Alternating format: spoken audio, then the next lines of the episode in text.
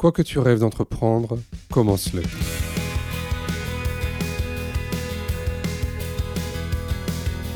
L'enjeu, c'est qu'on soit vraiment de plus en plus nombreux Mhm. pour être des vrais euh, partenaires et collaborateurs de soins.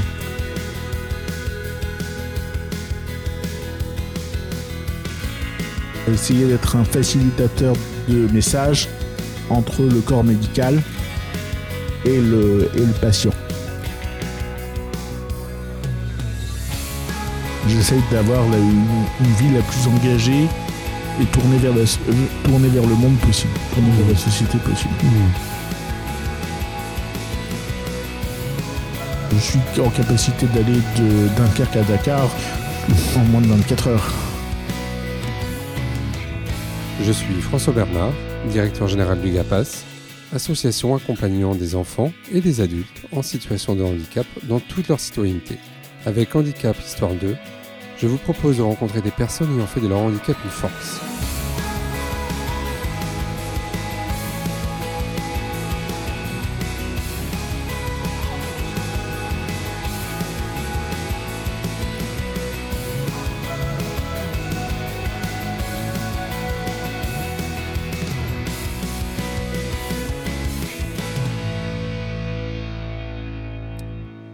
Bonjour Guillaume Benamou.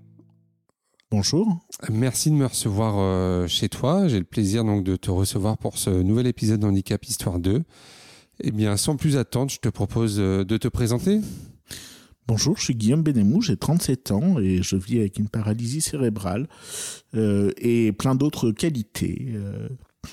Je suis épicurien, j'aime vivre, faire la fête et rencontrer des gens géniaux.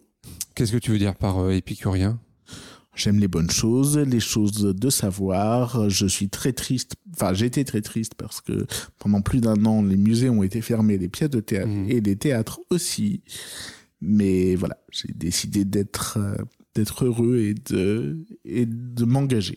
Alors là, on est en train de vivre justement les, les premières réouvertures des terrasses et des lieux de culture. Tu sais déjà où tu voudrais aller là sur un, un lieu de culture? Euh, J'ai très envie d'aller au musée d'art moderne de la ville de Paris parce qu'ils ont fait de nouveaux accrochages et j'ai très envie d'aller au Louvre tant qu'il n'y a pas encore trop d'assauts de touristes. Ouais, tant que les étrangers sont pas encore euh, les touristes. les étrangers ou les Français d'ailleurs, Ouais. euh, tant qu'ils n'ont pas encore réinve- réinvesti les lieux de culture de manière euh, trop importante. Hmm. Alors, est-ce que tu peux nous expliquer, Guillaume, ce que tu fais dans la vie?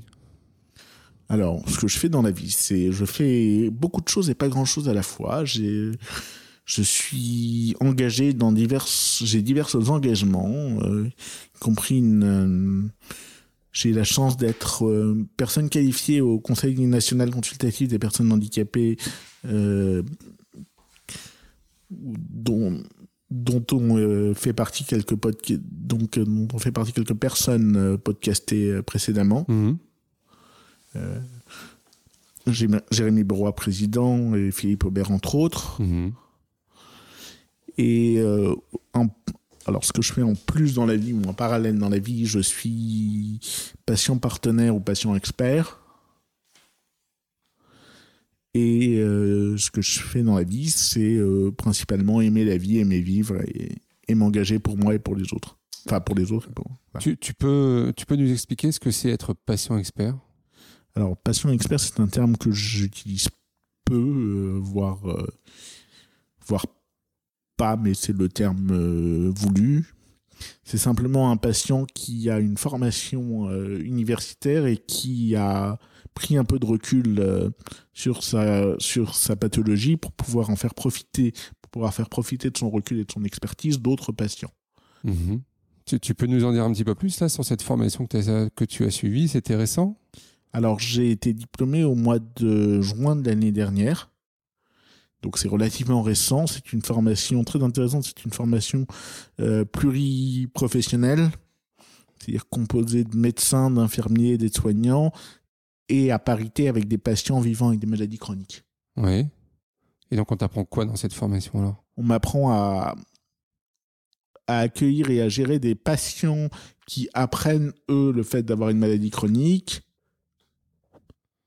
et euh, à, les accompagner, à les accompagner par des outils techniques et pratiques sur euh, la gestion de la maladie. D'accord.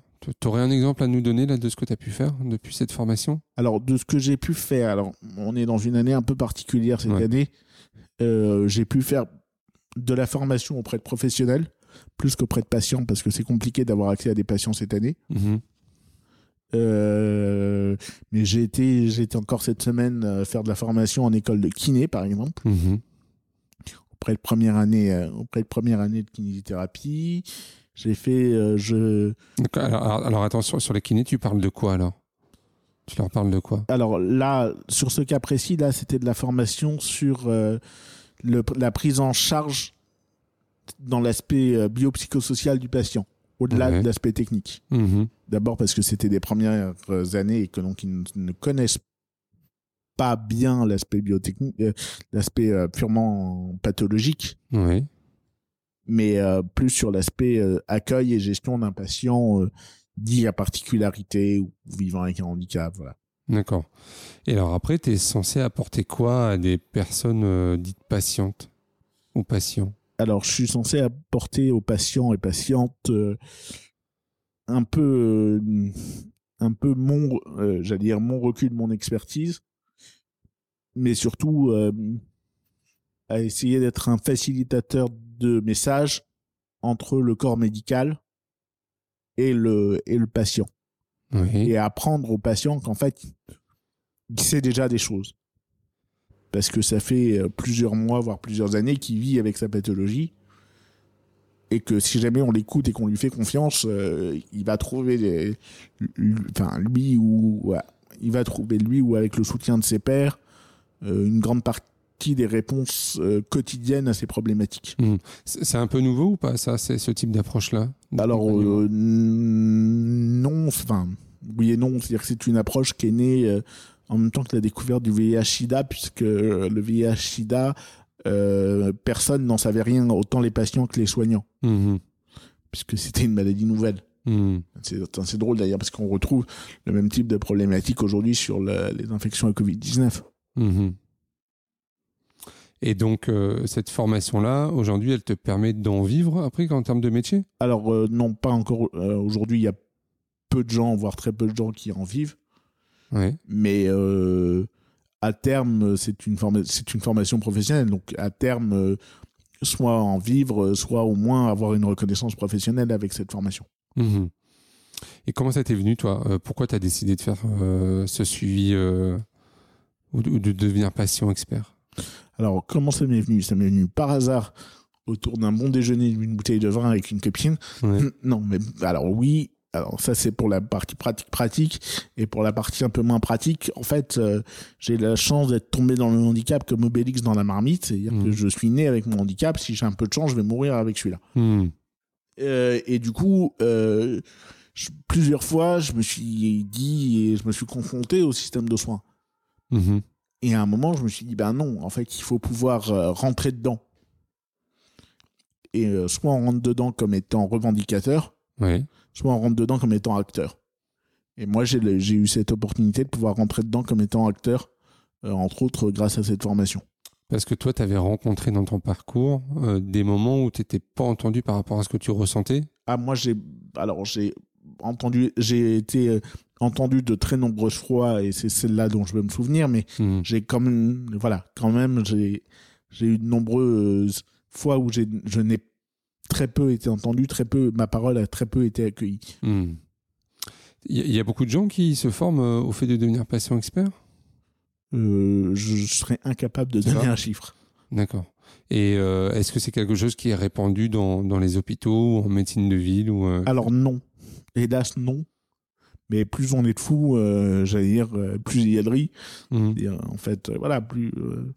et c'est ça qui est intéressant, c'est que l'enjeu, c'est qu'on soit vraiment de plus en plus nombreux Mhm. pour être des vrais partenaires et collaborateurs de soins. Et alors aujourd'hui, si, si un médecin, un, un établissement médico-social ou un hôpital veut se rapprocher d'un patient expert, il doit contacter qui ou quoi? Alors, déjà, il doit chercher, à mon avis, chercher dans son réseau interne, ça se trouve, il en a. Mhm. Il sait même pas qu'il en a. Ouais. Euh, et sinon, il doit donc chercher auprès de grosses associations de pathologie qui est elle, euh, en référence.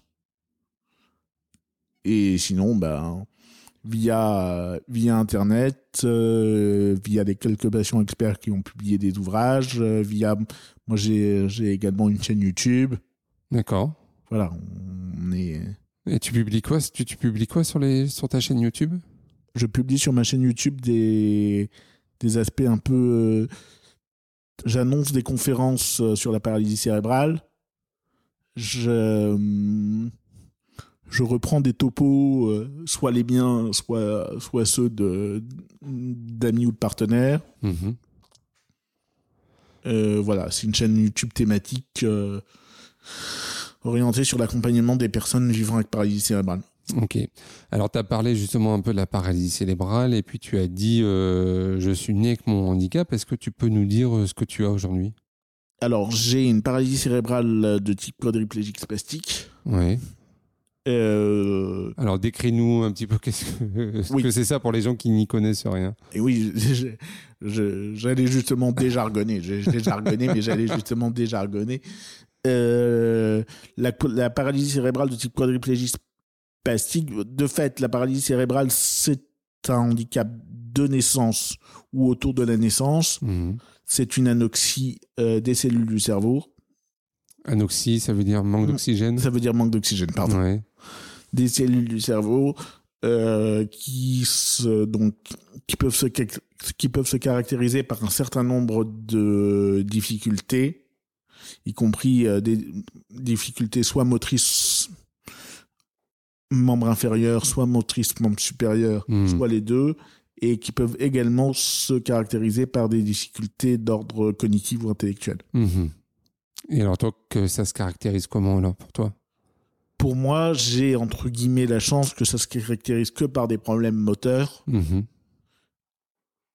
pas par des problèmes intellectuels du tout, euh, mais, mais euh, par des problèmes de coordination de mouvement, par des problèmes, par une absence de marche. J'ai une toute petite marche d'intérieur, mais voilà. Mhm. Euh, voilà. Ok.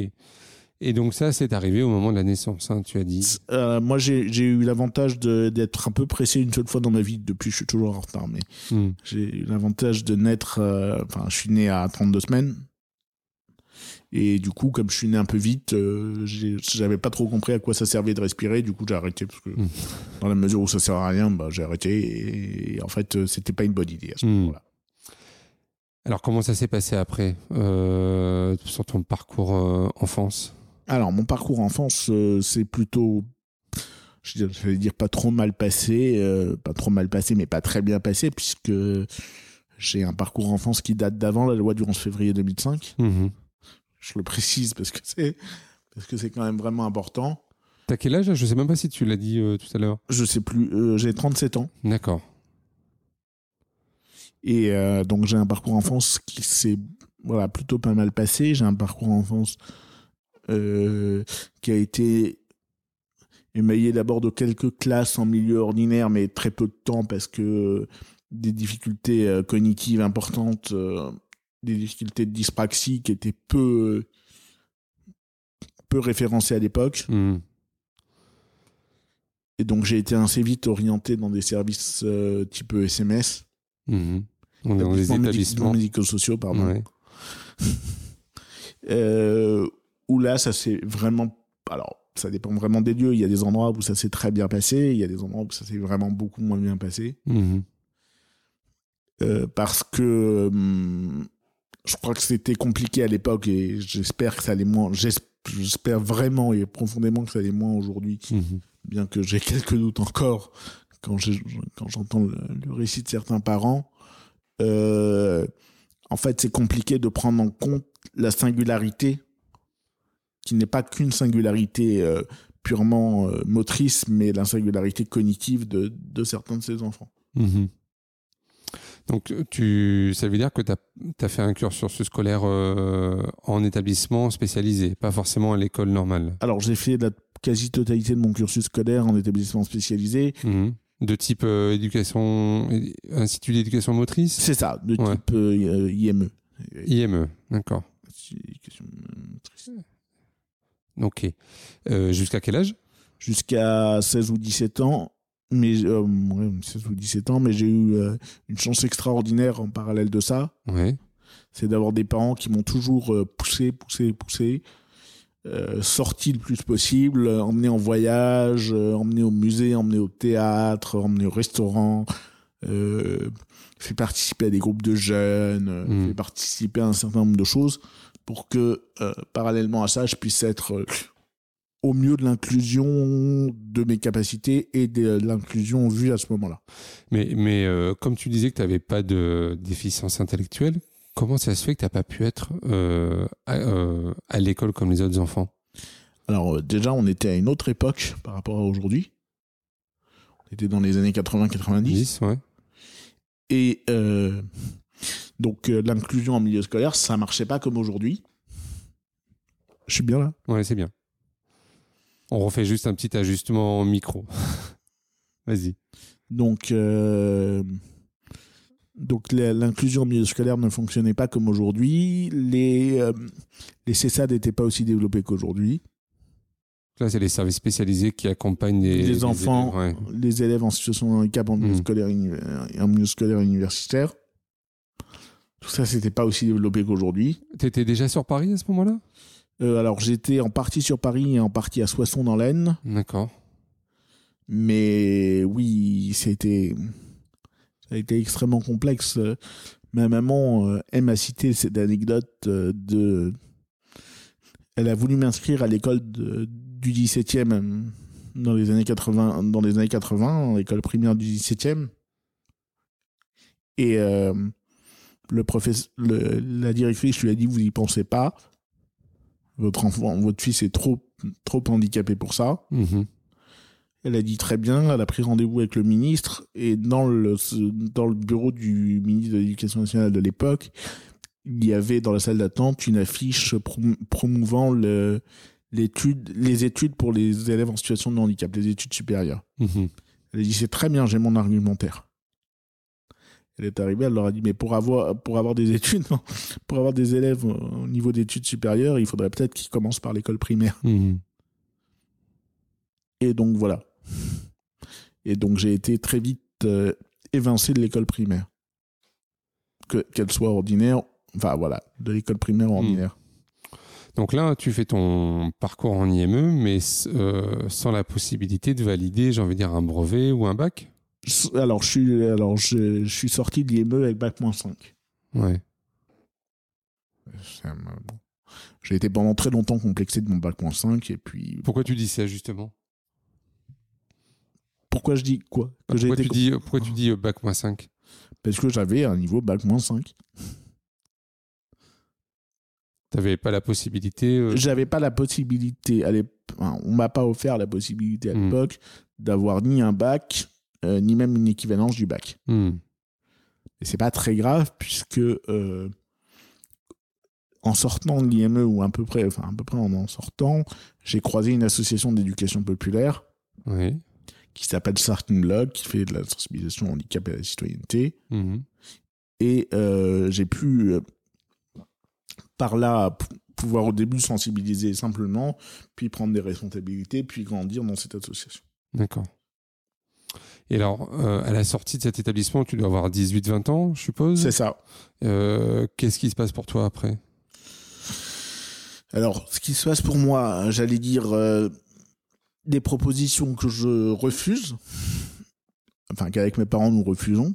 Des propositions de quoi? Dans, dans, dans d'autres établissements dans le secteur adulte? C'est ça.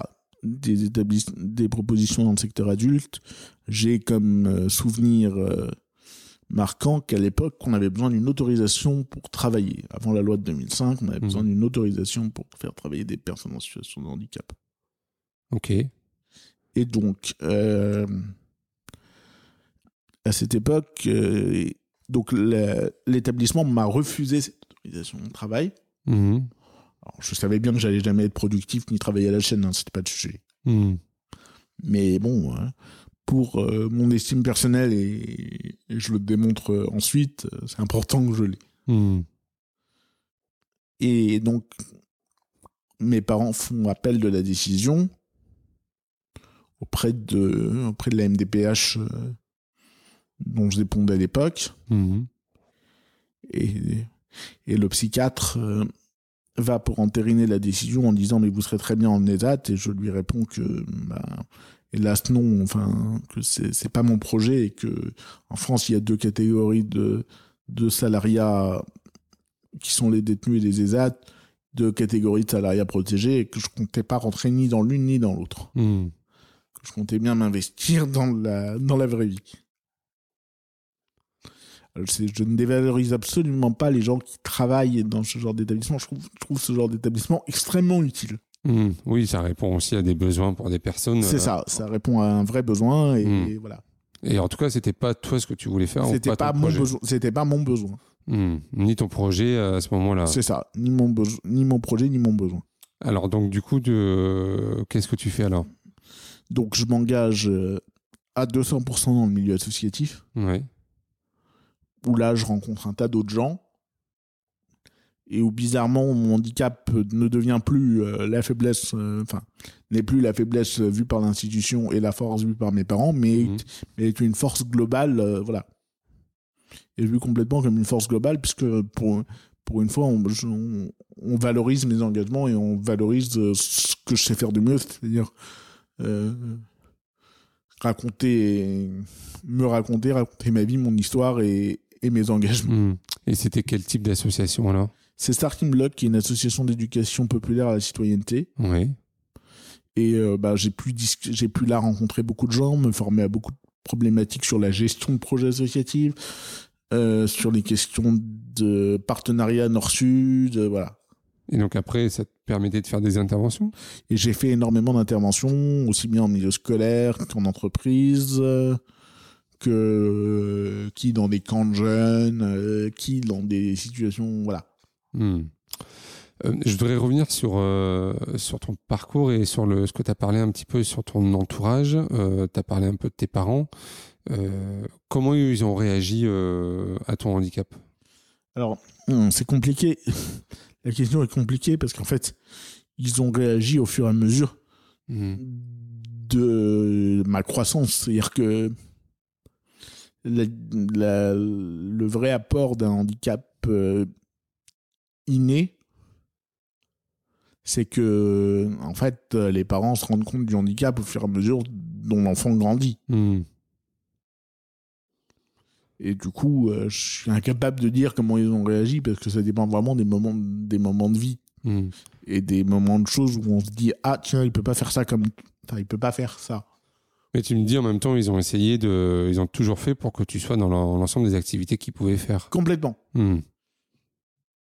Donc ils se sont mais pas- mais il ouais. y a mais il y a quand même une partie de il peut pas faire ça alors on va le faire autrement quoi D'accord. Donc ils ont adapté à chaque fois. ouais et sans en fait je pense que la force de, de beaucoup de parents c'est d'adapter sans qu'on s'en aperçoive quasiment Hmm.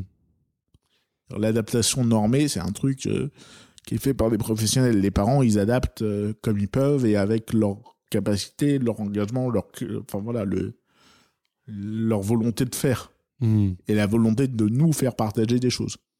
Moi, j'ai deux sœurs, euh, voilà, j'ai deux sœurs merveilleuses. Euh, j'ai jamais rien fait qu'elles, enfin, elles n'ont jamais rien fait de plus que ce que je n'ai pas fait. Euh, si le jour où elles auraient été faire du ski, j'arrête. J'ai moi-même pas fait de ski parce que j'aime pas ça et que je suis un rat du sol et qu'il fait froid, mais voilà. Hmm. Et le jour où elles auraient été faire des treks en montagne, bah, voilà, j'ai pas fait ça, mais ça s'arrête là, quoi. Et à quel moment, toi, tu tu t'es rendu compte qu'il y avait une différence par rapport à la norme? Alors déjà, euh, on pourrait rediscuter longuement de ce qu'est la norme. Hmm. mais euh, tout de suite. Tout de suite, puisqu'en fait, on se, rend, on se rend assez vite compte que le gars qui est dehors, il marche, il court, et que bah, il est plus jeune que toi, il marche, il court. hein. Hmm. Donc euh, voilà, ça va assez vite. Hmm. Et en fait, est-ce que c'est grave? Non. Est-ce que ça pose des, est-ce que ça pose des questions de fond? Euh, Non. Sur tes défis au quotidien, là, on est, on, on est, chez, on est chez toi. Tu vis dans un appartement euh, en proximité de la ville de Paris, euh, en, en colocation. Comment tu vis au, au quotidien, toi? J'essaye d'être, j'essaye de vivre euh, avec un apéro, un opéra par jour. D'accord, c'est pas mal comme euh, programme. tu as des accompagnements tous les jours? Oui, moi j'ai 8 heures d'aide humaine euh, par jour, Oui. réalisées par des auxiliaires de vie. J'ai euh, un colocataire génial. Euh, et euh, j'essaye d'avoir une vie la plus engagée et tournée vers, la, vers le monde possible, tournée vers Mhm. la société possible. Mhm. Donc là, c'est des c'est 8 heures que tu as tous les jours qui euh, te sont données par, euh, par la MDPH alors. C'est ça? Dont la MDPH m'a reconnu le besoin. Mhm. Et ça répond toi à ton besoin aujourd'hui? Ça dépend des jours. C'est euh, c'est voilà le problème c'est que c'est donné pour 4 ans euh, c'est donné de manière un peu figée donc est-ce que ça répond à mon besoin? Je sais pas euh, est-ce que la formation des auxiliaires répond à mon besoin? Sûrement pas enfin voilà. Mais est-ce que j'ai le besoin d'une personne dépendante? Oui est-ce que j'ai le besoin d'une personne dépendante? Étant à domicile le problème c'est que je suis à domicile sans travail réel C'est-à-dire sans emploi de, de 9h à, de 9h à, 19h. Et pourtant avec un emploi du temps euh, extrêmement chargé, parce que qui commission euh, CNCPH, qui commission de forma qui une formation à Fontainebleau le qui une formation à Fontainebleau le lundi matin à 7h, euh, Mhm. lundi matin à 10h, qui, qui, qui, qui, quoi. Ça demande à chaque fois une organisation ça, et une adaptation avec tes auxiliaires. c'est ça. Ça demande à chaque fois une adaptation, une organisation de vie. Mhm. Euh, on parlait euh, juste avant qu'on démarre de l'interview de euh, la question de toi, tes besoins notamment sur les compétences attendues au niveau des auxiliaires. Qu'est-ce que tu voudrais redire là-dessus sur le besoin de formation? Alors, je crois qu'il y a un réel, euh, il y a un réel besoin d'accompagnement et de formation des auxiliaires de vie. L'auxiliaire de vie est un très beau métier, Oui. vraiment. Il faut partir de ce postulat-là. Mais c'est un métier qui est un métier où les gens sont, hélas, peu formés au mode de vie de personnes en situation de handicap qui tendent vers de l'activité et qui sont actives. Hmm. Et alors pour toi, il faudrait les former sur quoi? Il faudrait les former sur, euh, j'allais dire, euh, plus de débrouillardise, plus d'autonomie du- d'elles-mêmes. Parce qu'en fait, euh, moi, j'ai pas besoin d'être là pour leur dire les choses. Il faut qu'elles puissent le faire toutes seules pour que moi, j'ai le temps de cerveau disponible pour pouvoir faire autre chose. Hmm. Et ça, c'est pas des choses qui sont pour toi euh, vues en formation initiale? Pour l'instant, ça manque dans les formations initiales. oui. Hmm.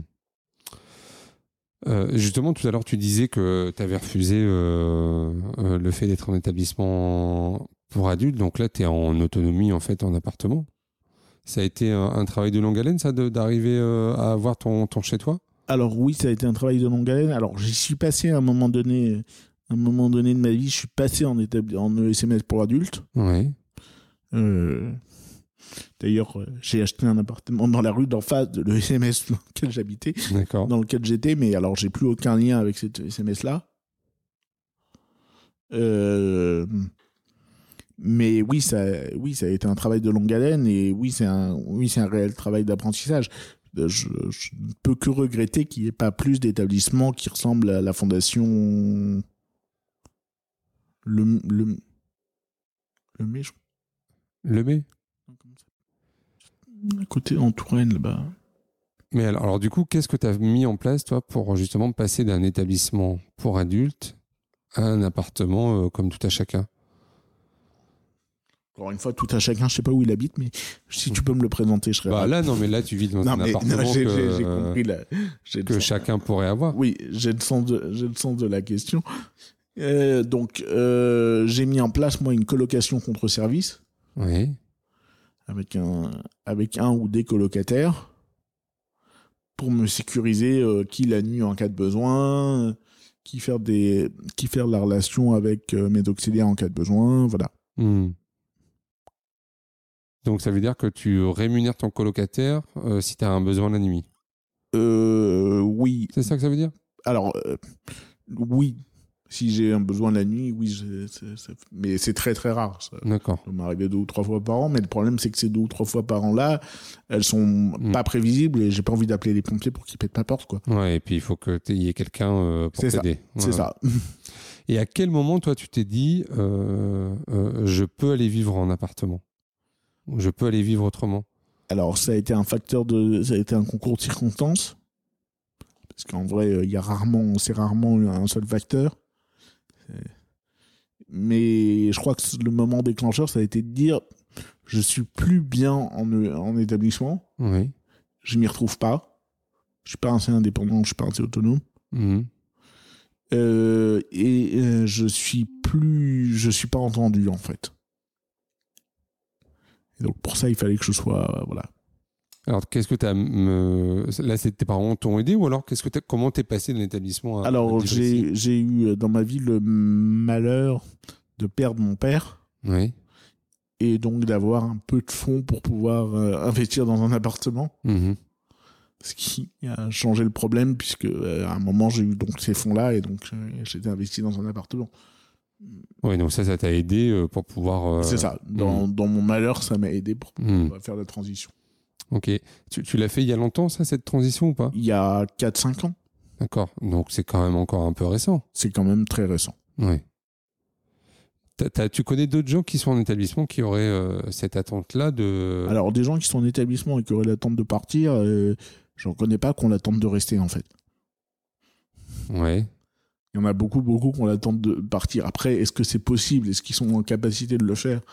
Est-ce que, humainement et, de manière gestionnable pour elles, c'est faisable? Euh, Pas toutes. Mhm. Et donc, les établissements sont très utiles. Et c'est des, des personnes qui ont les mêmes besoins que toi, à peu près, en Euh, termes d'accompagnement? Alors, c'est très compliqué. Je crois que ça dépend vraiment des gens. Ouais. mais euh, le souhait le souhait de partir à partir du moment où ils ont une capacité intellectuelle euh, qui, est- voilà qui est somme toute euh, à peu près équivalente à la norme ils l'ont tous. Mhm. ça pose d'ailleurs des vraies questions. C'est-à-dire? Ben je trouve ben, moi je trouve que les établissements n'accom- n'accompagnent pas suffisamment à la vie autonome. Pour l'instant on peut encore considérer que quand on rentre en établissement c'est pour y rester. Mhm. Que la transition, on, on, on sort, enfin, de sortir pour un autre projet qui n'est pas rentrer chez soi ou aller en maison de retraite, il y a encore très peu de gens qui le font. Toi, en tout cas, t'as pas connu un établissement qui t'a accompagné à devenir plus autonome. Ou en tout Alors, euh, sur le papier, oui. ouais. En réalité, euh, beaucoup moins. Ok. Mais sur les livrets d'accueil, euh, oui. Sur les beaux livrets d'accueil en papier glacé, ils font des trucs magnifiques, mais en, Mm. en réalité, beaucoup moins. Mais ce que j'entends, hein, ils sont, euh, le, le système est, le système est très complexe à bouger, à mettre en place. C'est pour ça, c'est pour ça aussi aujourd'hui que je m'investis. C'est que ça va bien de râler, mais il faut aussi pouvoir s'engager, s'investir. Mhm. Et alors, tu le fais comment cet investissement? Je- c'est ce que j'expliquais tout à l'heure, par euh, de la formation euh, médicale, paramédicale, voilà.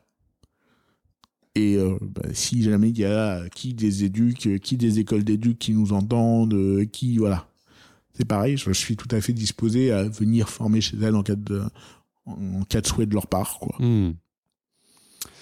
Euh, Est-ce que toi, tu as ressenti dans ton parcours des moments où, tu t'es dit, euh, ça, je me sens capable de le faire, alors je me lance? Oui, plein, de, ce- plein de fois. Ouais. Et j'ai surtout rencontré des gens qui m'ont dit ça, t'es capable de le faire, alors lance-toi. Ouais. T'as rencontré qui, par exemple? Bah, alors, la première personne que je citerai là comme ça, c'est ma maman, Mhm.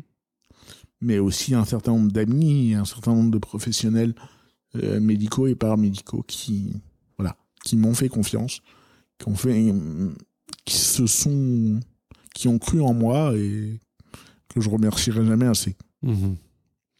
C'est quoi le rôle de ton entourage aujourd'hui? Le rôle de mon entourage aujourd'hui, c'est d'être euh, relativement présent tout en étant discret. Et euh, le rôle de mon entourage aujourd'hui, c'est un vrai investissement, sans être trop là, parce que bah, il n'y a pas de secret, un entourage vieillit aussi, euh, voilà. Mhm. Tout à l'heure, tu disais que tu avais des réunions, et enfin, tu nous expliquais que tu pouvais également former. Ça, te demande quelle logistique, quelle organisation quand tu dois te déplacer? Alors, ça me demande une, une assez grosse logistique, puisque ça me demande d'organiser en amont le passage de mes auxiliaires de vie à des heures qui sont en adéquation avec euh, qui la formation. Ça me demande de vérifier que le lieu de formation va prendre en charge euh, les transports, le taxi, euh, qui une chambre d'hôtel si c'est en province, qui le train la veille, voilà. Mm-hmm. Et qui une auxiliaire de vie sur place si c'est en province, voilà, des choses comme ça. Mais bon, après, c'est faisable, hein, rien n'est impossible. Mm. Mais tu as déjà des projets qui ont un peu capoté à cause de problèmes logistiques? Euh, euh, oui, alors non, capoter, non, jamais vraiment. C'est-à-dire que euh, on arrive toujours à trouver des solutions. Mmh. Parce qu'on les cherche, on les trouve. Et, aujourd'hui, ça veut dire qu'à chaque fois que tu dois te rendre dans un endroit, tu as la solution pour, pour être compensé sur ton handicap? Non. Non? Enfin, j'ai la solution, non, je la cherche, je la trouve. Mmh. Et qui la solution Ça peut être euh, qui euh, des professionnels, qui a un copain qui habite le coin et qui accepte de passer un bout de soirée avec moi, ou, qui accepte de me filer un coup de main pour enfiler un pantalon, euh, voilà. Hmm. Ou qui, si c'est une formation, ben dans mon offre, dans mon package de formation, il y a en plus, vous prenez deux heures d'auxiliaire de vie le matin, quoi. Mm. Voilà, vous voulez une personne concernée en situation de handicap, ben, vous acceptez qu'elle n'arrive pas en métro mais imaginons, tu pars à Marseille pour faire deux jours de formation. Tu as des auxiliaires qui viennent avec toi sur ces deux jours? Comment ça fonctionne? Alors, non. Alors, pour l'instant, non. Ouais. Ça pourrait arriver, mais pour l'instant, non. Et je ferai appel à une société locale en disant voilà. Ouais, donc ça veut dire qu'il faut que localement, tu trouves euh, des auxiliaires qui puissent t'aider. L'avantage, c'est qu'il y a aujourd'hui quelques grosses plateformes, quelques grosses boîtes qui font ça. Mais c'est sûr que c'est pas hyper pratique, quoi. Mmh. Mais, mais tout est faisable en tout cas, j'ai l'impression en t'entendant euh, que tu te mets pas de barrière euh, en termes de déplacement quand tu dois aller. Euh. Écoute, moi, je peux aller. Je suis en capacité d'aller de Dunkerque à Dakar en moins de 24 heures. Tu, l'as déjà fait? Dunkerque, Dakar, non, mais Roissy, Dakar, oui, très régulièrement. Je suis un gros passionné d'Afrique, j'aime l'Afrique, oui. Mhm. C'est-à-dire que euh, moi, si tu me proposes de partir en vacances, ça sera pas en Europe. ça sera en Europe pour me faire plaisir, mais mais j'aime beaucoup l'Afrique. Euh, je trouve que en fait, en Europe, on a on se met beaucoup trop de barrières pour, pour des trucs euh, simples. Mhm. Et alors, pourquoi tu vas en Afrique? D'abord parce qu'il fait chaud, il fait beau et c'est sympa. Ouais. Et puis qu'en plus, il y a tout le côté normatif qu'ils n'ont qu'ils n'ont pas ou qu'ils n'ont pas encore. Le côté normatif est vachement bien, mais il nous empêche aussi de faire un tas de choses en, liberté, quoi. Mhm. Et qu'est-ce que tu trouves là-bas que tu trouves pas ici, là Alors que je trouve pas ici. Bon, à part le soleil, mais. Euh. Non, hein, ce que je trouve, ce que je trouve là-bas que je trouve pas ici, c'est une plus grande facilité à la débrouillardise. Ici, quand euh, vous avez une question, vous dites ah mais non, c'est peut-être pas dans la norme. Hmm. Il, ne peut pas vous porter sur, euh, sur trois marches parce que je suis pas habilité. Hmm. Ah, là-bas, on se pose pas la question de l'habilitation, quoi. C'est, ah, il y a trois marches, mais on est désolé. Tiens, viens, on va te porter, il y aura plus les trois marches. Hmm. Bah ouais. du coup, ça va, quoi. Du coup, je, je vais où je veux. Euh, est-ce que tu, tu, pourrais conseiller des associations dans ton domaine vers lesquelles les gens ils pourraient se tourner pour faire un peu comme toi? Alors c'est toujours très compliqué parce que euh, c'est c'est pas exhaustif ce genre de liste. Ouais. Oh non, celle peut-être où tu es investi. Alors euh, j'ai envie de conseiller l'association de Philippe Aubert qui s'appelle Rage d'exister. Oui. Donc on a entendu dans l'épisode 5 je crois euh, du podcast. Ouais. Je crois que c'est l'épisode 5 du podcast j'ai envie de conseiller l'association Starting Block, qui est une association de sensibilisation à la citoyenneté. Mhm. Et puis j'ai envie de dire aux gens de pas hésiter à aller localement dans les associations, non pas pour dire euh, qu'est-ce que vous pouvez m'apporter, mais qu'est-ce que je peux vous apporter. Mhm. De changer un peu le paradigme. Et vous allez voir que l'accueil va être totalement différent. Et quel conseil tu donnerais à, quelqu'un qui voudrait, qui voudrait porter un projet justement euh, comme de patients experts ou, de soutien des personnes en situation de handicap? Euh, D'y aller, de ne pas avoir peur. Et euh, de considérer que de toute façon, son savoir, qu'il soit académique ou de terrain ou les deux, euh, peut être utile à d'autres. Que le handicap, ce qui est bien, c'est que ça s'arrête pas. Il y en a tous les jours de nouveaux. Du coup, il y a tous les jours de nouveaux besoins, tous les jours de nouvelles personnes à renseigner, tous les jours de nouvelles personnes à informer. Hmm. J'ai une question là que je pose depuis euh, quelques épisodes. C'est euh, si tu étais ministre euh, des personnes en situation de handicap, tu prendrais quelle première décision? Quelle serait la décision ou quoi? Alors, quel serait le, projet que tu aimerais euh, porter en, tout premier? Alors, c'est très compliqué. Je, m'attendais à la question. j'ai écouté, j'ai écouté quelques épisodes, euh, donc je m'attendais à la question. je, je crois que le premier projet que j'aurais envie de porter, c'est comment accueillir et recueillir la parole de personnes en situation de handicap qu'on entend peu. Dire toutes celles qui sont aujourd'hui en établissement, toutes celles qui sont aujourd'hui sous tutelle curatelle, hein, toutes celles à qui on à qui on laisse peu de place. Et alors comment euh, comment on devrait faire? Qu'est-ce que tu proposerais toi? Je suis ministre, je suis pas technicien, monsieur. Ouais, mais euh, est-ce que tu as des idées à partager? Oui, alors je crois que les idées, je crois que les idées c'est vraiment vraiment de repartir de la base, d'aller voir des gens de terrain, des gens engagés sur le terrain, et de leur demander vraiment ce dont ils ont besoin, et d'aller passer du temps sur le terrain. Hmm.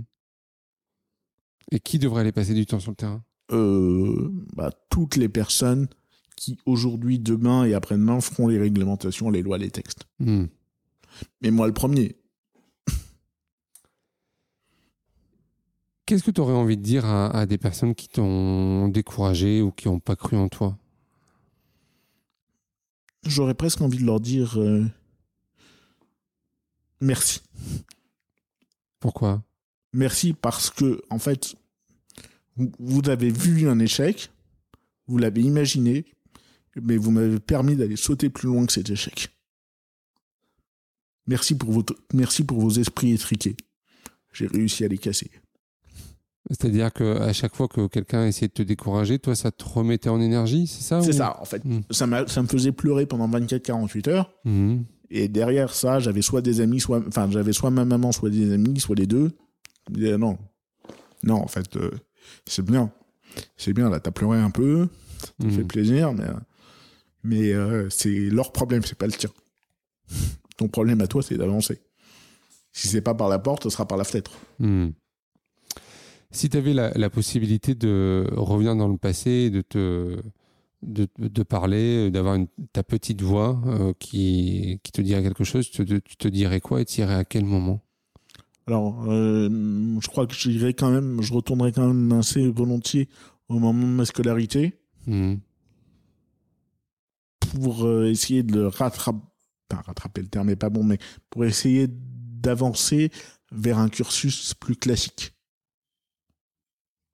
C'est-à-dire que tu essaierais de, de, tenir sur le fait de, de suivre. Euh, de, de, suivre un cursus plus classique hmm.